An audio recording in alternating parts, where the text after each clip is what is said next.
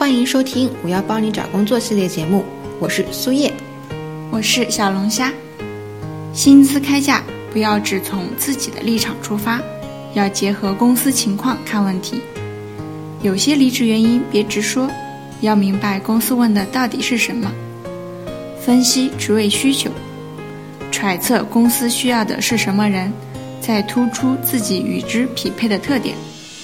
这些应该是不少求职攻略上常见的说辞，他们无一不在传达这样一个中心思想：求职时从公司的立场思考，会更容易被录取。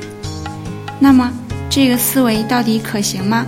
是否真的能增加求职成功率呢？首先，我们先来看看要做到从公司立场思考这件事，需要做到哪些准备。第一。需要提前了解公司，要做到这一点，其实信息量挺大的。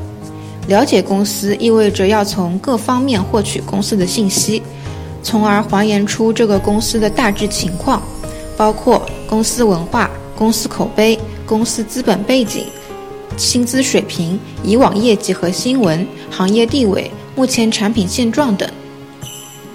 第二，你需要提前了解职位。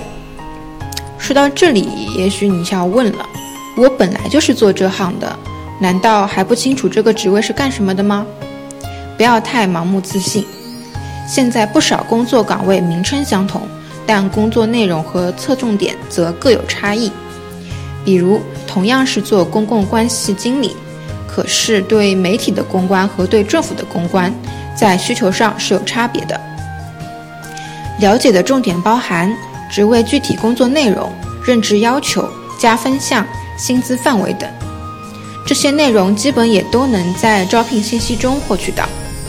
而更周全的做法是关注某些评价类网站或论坛，可以看到以往该公司相关职位的面试经验分享。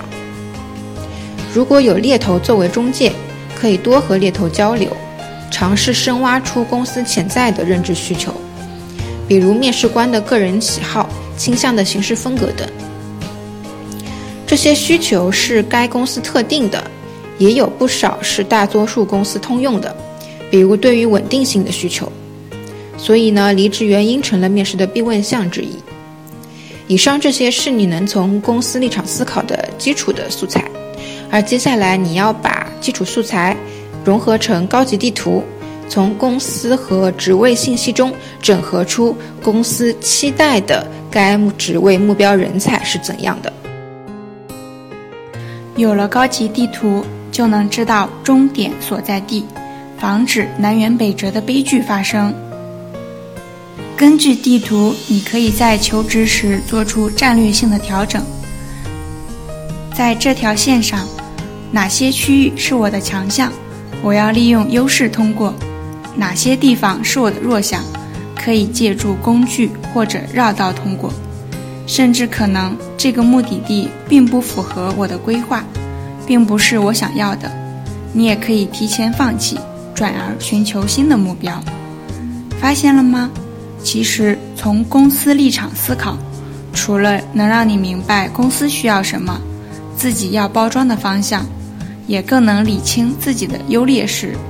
从而更好应对面试官的考察和试探，还能提前排雷，防止自己进入一个完全不、完全不合适的公司，少走弯路。同时，你对公司和职位的了解，也会对面试官发出信号：我认真研究过公司背景，了解过公司产品，明白自己和职位的适配度，诚心想要加入贵公司。进行长期发展，这样一个细致、妥帖、薪资要价合理、精力和能力合适的人来应聘，更容易被录用，不奇怪吧？本期节目到此结束，我们下期节目再见。